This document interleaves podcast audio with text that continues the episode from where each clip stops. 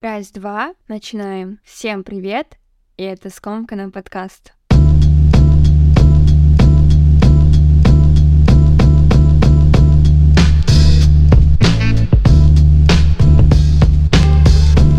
Вау, для меня эта рабочая неделя пролетела словно один миг. Пусть звучит кринжово, но я была в каком-то потоке и слезала с него только во время йоги и пилатеса, который, кстати, тоже успела пропустить. Хоть и многое выполнить не успела, но сильно не отчаивалась, так как, блин, да не знаю, как так. Просто я супер спокойна сейчас и знаю, что в таком моем внутреннем состоянии все срабатывает в мою пользу. Вот кому станет хуже от того, что я буду орать и бегать как угорелая в погоне за временем, при этом еще и нервничая за каждый малейший сдвиг планов, да только мне. А если изначально правильно распорядиться временем, то таких микрострессов будет легче избежать. И сейчас я как раз вспомнила, как мне в инсте пришел запрос записать один эпизод подкаста на тему тайм-менеджмента. Как видите, он у меня тоже не идеальный, но поделиться точно есть чем. Зима подошла к концу, но погода в Оте просто превзошла себя. В этот раз после непонятного дождя сбросила, надеюсь, что в последний раз свой снежок, но на пороге наших с вами дверей уже весна. Единственная революция на этом свете, достойная быть принятой всерьез, единственная, которая, по крайней мере, всегда имеет успех. Как когда-то сказал Тютчев, обожаю весну за возможность выгулять все свои крутые аутфиты ты за возможность литрами поглощать нагрузку жира, за праздничные выходные и свое день рождения, которое тоже, кстати, весной. А еще я обожаю весну за 8 марта, День солидарности женщин в борьбе за равные права и эмансипацию, чему и приурочен сегодняшний эпизод подкаста. Сейчас я сделаю глоточек чая. Все готовы? Алленде, поставик. Пусть этот выпуск будет моим подарком преддверии 8 марта, International Women's Day, прекрасный праздник сильнейшей истории, который всегда дает мне силы и поднимает мой дух. Как вы уже заметили с описания, сегодня мы с вами поговорим о сексизме, в частности, в казахстанском обществе, о женской доле и немного о внутреннем сексизме и солидарности. Пойдем по привычному, прозвучат какие-то мои личные истории, вместе мы сделаем выводы или не будем их делать, решим по ходу дела. Главное, давайте настроимся на этот эпизод правильным образом, так как сама тема один большой спусковой крючок, но я все же хочу, чтобы в тот момент, когда вы снимете наушники после прослушивания этого эпизода, вы почувствовали какую-то внутреннюю силу, непоколебимое спокойствие. Прямо сейчас можете вписать в поисковое поле эти семь букв «сексизм», и в определениях всех источниках, которые существуют, вы прочтете что-то похожее на эти строчки. Sexism, prejudice or discrimination based based on sex or gender, especially against women and girls. И вот этот especially against women and girls как ножом по самому живому. Сексизм трактует одно. Один гендер превосходит другой. И мне даже не нужно расшифровывать, что тут одно, а что другое, в чем и заключается основная проблема. А сейчас попробуйте закрыть глаза, я произнесу вам два слова, и вы после поделитесь с собой, что вам пришло в голову в первую очередь, какие ассоциации всплыли, когда вы услышали оба слова, и постарайтесь не идеализировать, а вот самые трушные ассоциации, которые приходят в голову. Готовы? Женщина, мужчина. Я начну с себя. Женщина — это нежность, тепло, очаг и уют. Мама, невестка, строительница семейного счастья, ответственная за воспитание детей. Она готовит, убирает и стирает всю свою жизнь. Но несмотря на это, всегда должна быть красивой и ухоженной. Она рожает и страдает, если не рожает, то тоже страдает. Ее мнение не несет в себе ценности. Ее личное и будущее зависит от ее партнера. Все ее болезни вылечит мужик. И вся ее нервозность тоже от нехватки мужика. В своем доме она чужая, в чужом доме она не своя. Мужчина – это опора, источник финансов, сила, последнее слово, глава семьи. В целом не важно, как он выглядит, главное, чтобы вовремя ел и зарабатывал. Но и не надо лишний раз его тревожить, а то он вечно уставший. Минимально участвует в воспитании своих же детей, но всегда требует максимум. Не знает, как правильно развесить белье, но при этом считает, что может диктовать, как жить своей жене. Одним словом, альфа. На мужчину у меня меньше ассоциаций, поэтому на этом этапе завершим. Окей, все, что прозвучало выше, абсолютно нездоровые стереотипы, которые были навязаны нам обществом. Другими женщинами и мужчинами, вероятнее всего, пережившие именно такой опыт, Поэтому они и трактуют массам именно такие портреты классических мужчин и женщин казахстанского общества. Если кто-то думает, что это нормальные ассоциации и так быть и должно, то просто остановите подкаст на этой минуте, потому что то, что вы услышите далее, будет сильно резонировать с вашим мировоззрением. И я не хочу брать на себя ответственность перевоспитания целого поколения с клиповым мышлением, которые всегда плывут на поверхности, а погружаться в суть вопроса не желают. В казахстанском патриархальном обществе, как и понятно с одного определения, живет и процветает полная доминантность мужского пола. Я росла в семье, где превалировало количество женщин, но даже это не сыграло погоду, и в силу возраста и воспитания своих родителей я переняла себе те качества, от которых сейчас стараюсь избавиться в корне. Одна из них — это услужливость мужчине. Сейчас объясню. Когда ваш папа утром собирается на работу, кто гладит ему рубашки? Кто встает раньше него и бежит готовить ему завтрак? Если это мама, то у нас уже есть общий опыт, благодаря которому сформировались какие-то наши нынешние привычки и качества, одно из которых я озвучила ранее. Приготовить завтрак своему партнеру, проследить, как он выглядит и во что одет, например, когда вы идете на свидание, можно списать на проявление заботы и любви. Но когда это уже переходит в готовку завтрака, обеда и ужина на регулярной основе, стирку, уборку и прочее, прочие дела, которые больше похожи на то, что делала ваша мама, то получается у вас отношения с ребенком а не со взрослым партнером, за которым осталось только подтирать. Так, стоп, давайте сразу озвучу дисклеймер для мужской аудитории слушателей. Этот эпизод не про уничижение и принижение какого-либо пола нарочно. Здесь про наши ошибки как социальных переменных. И если вы феминист, ну или хотя бы не сексист, то можете продолжать слушать. И самое интересное, возвращаясь к тему, заключается в том, что, возможно, ваш партнер даже не просил вас все это делать. Но вы как девушка или женщина уже с запрограммированным мозгом и патриархальным воспитанием бежите сломав голову делать все это сами, потому что знаете, что таким образом получаете тот самый validation, который получала мама этим же путем. Мы начали с самых элементарных примеров, но в то же время самой сложной причиной сексизма это mental gap. У нас есть pay gap, у нас есть orgasm gap, но mental gap это самое серьезное. Проблема состоит в том, что женщины порой не до конца осознают свою ценность и ценность своего времени, что готовы посвящать все это в купе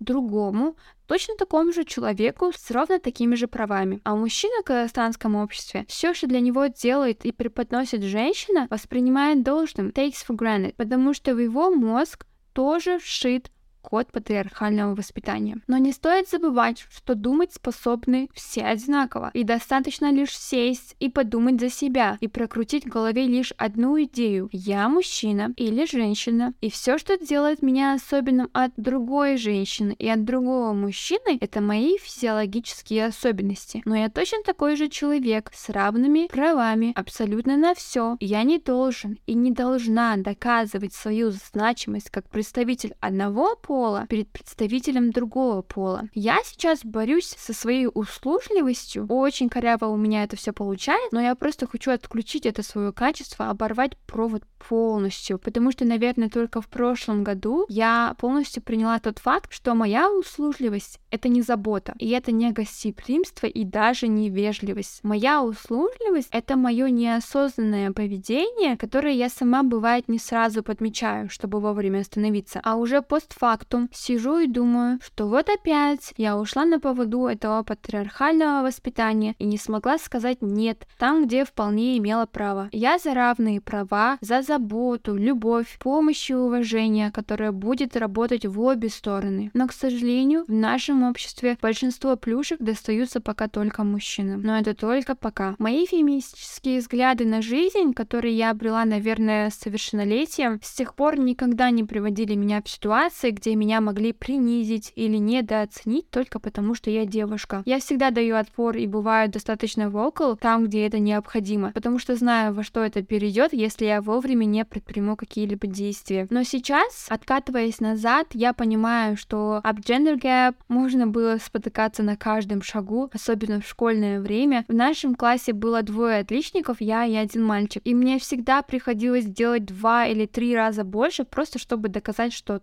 только от того, что я девочка, не значит, что я тупее или не способна делать все так же, а может даже и лучше, чем мой одноклассник. Но до старших классов я даже и не знала, что такое сексизм, и на любую несправедливость к себе как девочке я отвечала агрессией. К чему это привело? Сейчас я прибегаю к этой пассивной агрессии, когда меня сильно что-то не устраивает, а словами и здравым смыслом я там уже ничего не смогу решить. Хорошо ли это? Конечно, нет. Хочу ли я это изменить? Несомненно. Те гендерные гендерные стереотипы, которые существуют в нашем обществе, больше всего исходят из главной идеи какого-то биологического детерминизма, наверное, где жизнь человека полностью определяется биологическими факторами, где мужчина больше и сильнее, а женщина меньше и слабее. А теперь намешайте сюда наше патриархальное воспитание, нашу культуру в большей степени, и, пожалуйста, получите и распишитесь сборная солянка социального неравенства, прошивку которого включен сексизм в первую очередь. Мы можем очень долго говорить на тему, почему мы пришли именно к такому прототипу социального строя и почему в нашем обществе над женщинами всегда висит стеклянный потолок. А здесь бы поднялся вопрос, лежащий глубоко в истории. И, к сожалению, мы бы с вами сидели и кусали локти, ведь на самом деле в истории человечества уже были благоприятные условия, чтобы изменить и перепрошить всю систему. Но это не является причиной оставить все сейчас как есть, опустить руки и бороться каждому в одиночку, ведь этот стеклянный потолок можно пробить, не причиняя никому вред его осколками и добиться равенства во всех аспектах жизни на всех полов. Наверное, чтобы закрепить идею того, что сексизм стопроцентно работает только в одну сторону, по крайней мере здесь у нас, стоит озвучить еще пару моих суждений. Мужчины в нашем окружении просто априори не могут стать той группой, которая подвергается угнетению. Просто хотя бы потому, что у мужчин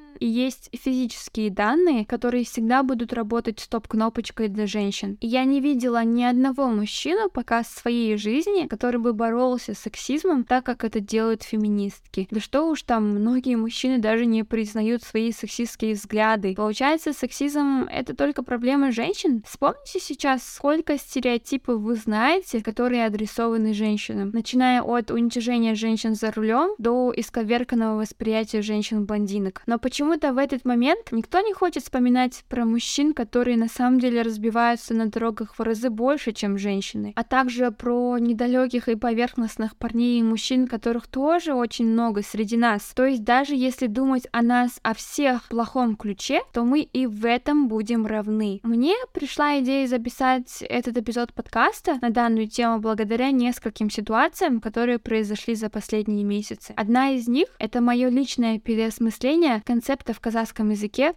Ұл бала и қыз бала. Не помню, о чем шла речь точно, но я услышала что-то вроде қыз бала Сангой. Откуда этот бала рядом с қыз? Я знаю, что бала это ребенок, то есть получается, что ұл бала это мальчик ребенок, а қыз бала это девочка ребенок. Но бала это еще и мальчик. Зачем нам мальчик, мальчик и девочка, мальчик? Я не понимаю этого. Почему даже в такое простое слово, как қыз, нужно приплести бала, чтобы девочка с малых лет чувствовала внешнее давление и вообще не расслаблялась, получается? Получается. Здесь я прочувствовала какой-то культурный отпечаток восприятия полов уже с самого юного возраста. Вторая ситуация — это постоянный мэнсплейнинг, с которым я вообще ничего не могла поделать раньше, потому что это чаще происходит на работе, в учебе или в общественных местах, а мое воспитание не перечь взрослым и не затыкать им рот, но когда вот очень надо, не позволяло мне ничего, кроме как дослушивать все до конца. Но сейчас я научилась отстаивать свои границы и обрела какую-то смелость говорить «мне все ясно» или «вы объясняете то, что я уже знаю». Где-то нужно вежливо, где-то приходится менять тон. Для некоторых мужчин из-за огромного количества стереотипов, а также из-за их собственного культурного фона, мэнсплейнинг не кажется чем-то обидным или абсолютно ненужным в каких-то ситуациях. Но, к сожалению, факт налицо. И нам, женщинам, снова приходится противостоять этому. Пока мир не перестроится на половину полосу равенства мужчин и женщин, ведь в наше время также полно и мужчин, которые подвергаются сексизму. Однако их количество колоссально меньше тех женщин, у которых рушатся целые миры из-за этого самого сексизма.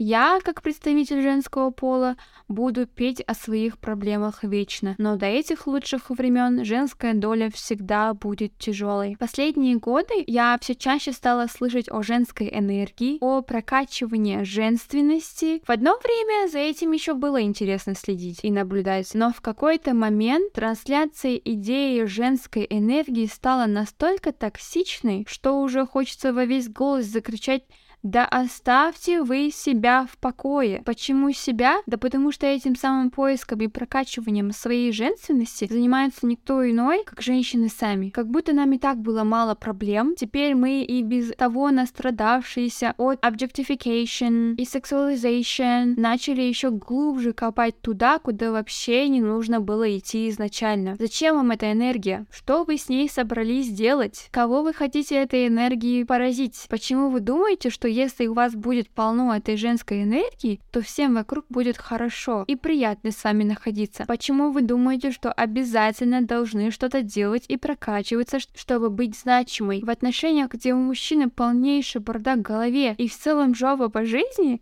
если женщина резко прокачает свою женскую энергию, но хоть убейся, у мужчины не изменится ничего. Да просто потому, что это абсолютно отдельный от тебя человек, и его настроение по-хорошему по-хорошему не должно зависеть от наличия какой-то энергии в тебе. Почему женщины постоянно что-то должны поправлять в себе, чтобы всем вокруг было хорошо? Почему бы нам просто не отстать от себя? Почему нас никто не учит отстаивать свои границы? Почему нам никто не говорит о том, на что мы способны? И почему мы всегда удаляемся об гендерные ограничения? Буквально на днях увидела Reels, в котором бизнес-коуч с достаточно таки огромной аудиторией говорит, что если у женщины прокачана ее энергия, энергия, то ее мужчина будет просто сворачивать горы. И что женщинам надо работать над своей энергией, тогда дома будет мир, достаток и what the actual fuck, man. А у мужчины совсем уже нет своих мозгов, чтобы использовать свою энергию и делать свое дело. У меня столько почему на этот счет и так мало потому что почему мы должны быть двигателями чужого успеха, почему мы не продвигаем себя, почему мы не используем свои силы для себя. Мне это не совсем понятно. Я ранее говорила, что была воспитана больше по канонам казахской культуры, но несмотря на это, дома мне никогда не навязывали идею того, что я чья-то половина, и то, что я должна вечно кого-то мотивировать и окрылять, чтобы по итогу у меня все было хорошо. Да чтобы у меня все было хорошо, мне нужна только я сама. Вот эта установка всегда была и будет в моей голове. Вера в себя, в свои силы, чувство полной независимости и является двигателем моего собственного собственного успеха. Если рядом со мной будет точно такой же человек, то этот союз обречен только на счастье, потому что два самодостаточных человека лучше, чем одна, которая вечно делится своей энергией, и второй, который поглощает ее как топливо для достижения чего-либо. Женская доля сама по себе подразумевает многие вещи, начиная от материнства, заканчивая внешним видом. И, к сожалению, нам постоянно приходится ходить и доказывать, насколько сложно быть женщиной, от чего я тоже немного устала сказала, женщиной быть прекрасно. Не нужно воспринимать это как трудность. Не нужно заставлять себя быть женственной. Эта женственность уже живет в вас. Это не единая модель. Нужно принимать во внимание тот факт, что мы все уникальны. Женская доля такая тяжелая. Надо следить за фигурой, надо хорошо выглядеть, вкусно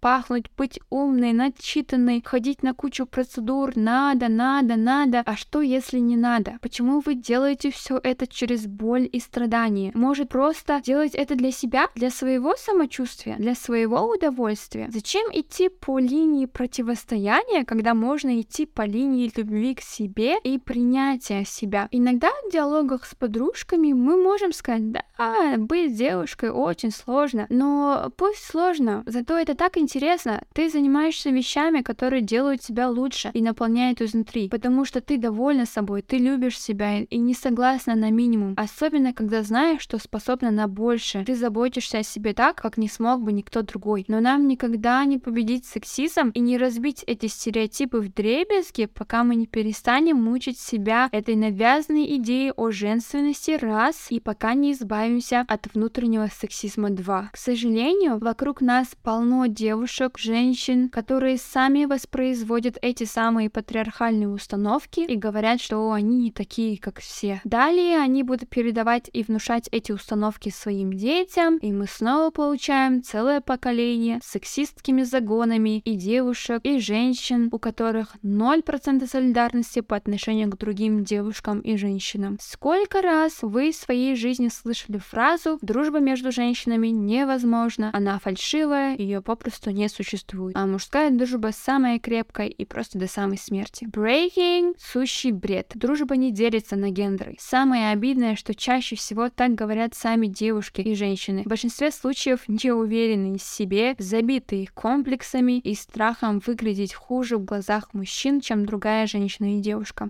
Внутренний сексизм — это бич, который нам еще предстоит победить. Он также существует и внутри мужского пола. Они тоже булят друг друга на почве каких-то собственных стереотипов. Но опять же, нам нужно разобраться сначала на своей территории. Меня очень сильно удивляют девушки, которые говорят, что они не феминистки. Феминизм — это не субкультура, это не секта, это целое политическое движение, которое борется за то, чтобы представители женского пола смогли получать образование, медицинскую помощь, юридические и экономические услуги на том же уровне, что и мужчины. А если вы не хотите учиться, лечиться, отдыхать, да и в целом жить независимо, то да, конечно, вы не феминистка. У феминизма есть куча разных ответвлений, правильнее сказать, видов. Это либеральный феминизм, марксистский феминизм, ярким представителем которого и является Клара Цеткин, благодаря которой мы, собственно, и празднуем 8 марта. А также существует радикальный феминизм и опять же, почему-то в нашем обществе под феминизмом понимают именно радикальность. То есть это женщины, которые хотят перебить всех мужчин и жить сами долго и счастливо. Но это совсем неверный ход мыслей. Феминистки, борясь за права женщин, также отстаивают равноправие и для мужчин. Феминистки внесли большой вклад в развитие социальной антропологии. Это движение во имя добра, во имя справедливости и взаимоуважения, исключая факторы гендера и принадлежности к какому-либо классу или расе. В этом плане нам не хватает женской солидарности и самой простой поддержки друг друга. Женщины все еще соревнуются между собой, эта конкуренция не приводит абсолютно ни к чему. Очень жаль, что такая тенденция сохраняется и что даже молодые девушки не хотят называть себя феминистками,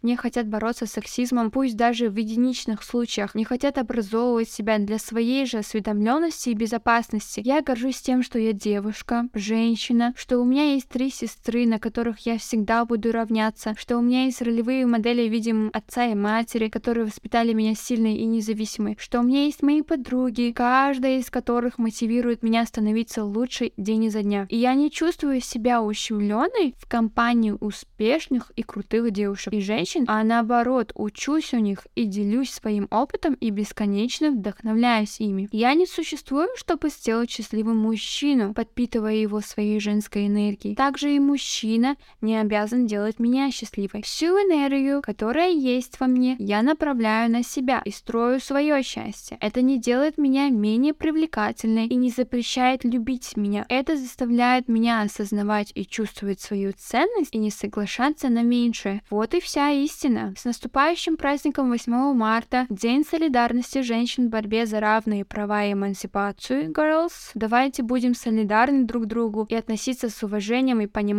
ко всем людям, вне зависимости от их принадлежности, опять-таки, чтобы весь тот героизм суфражисток и активисток, которые боролись за то, что у нас есть сейчас, не ограничивался строчками в книжках истории или одной красной датой в календаре. Давайте все будем сильными, классными и независимыми и совместно строить счастливое, свободное от стереотипов и предубеждений общество, в котором жить будет только в радость. Всем спасибо, что были со мной. Встретимся в комментариях или в личных сообщениях. Крепко обняла. До следующего эпизода.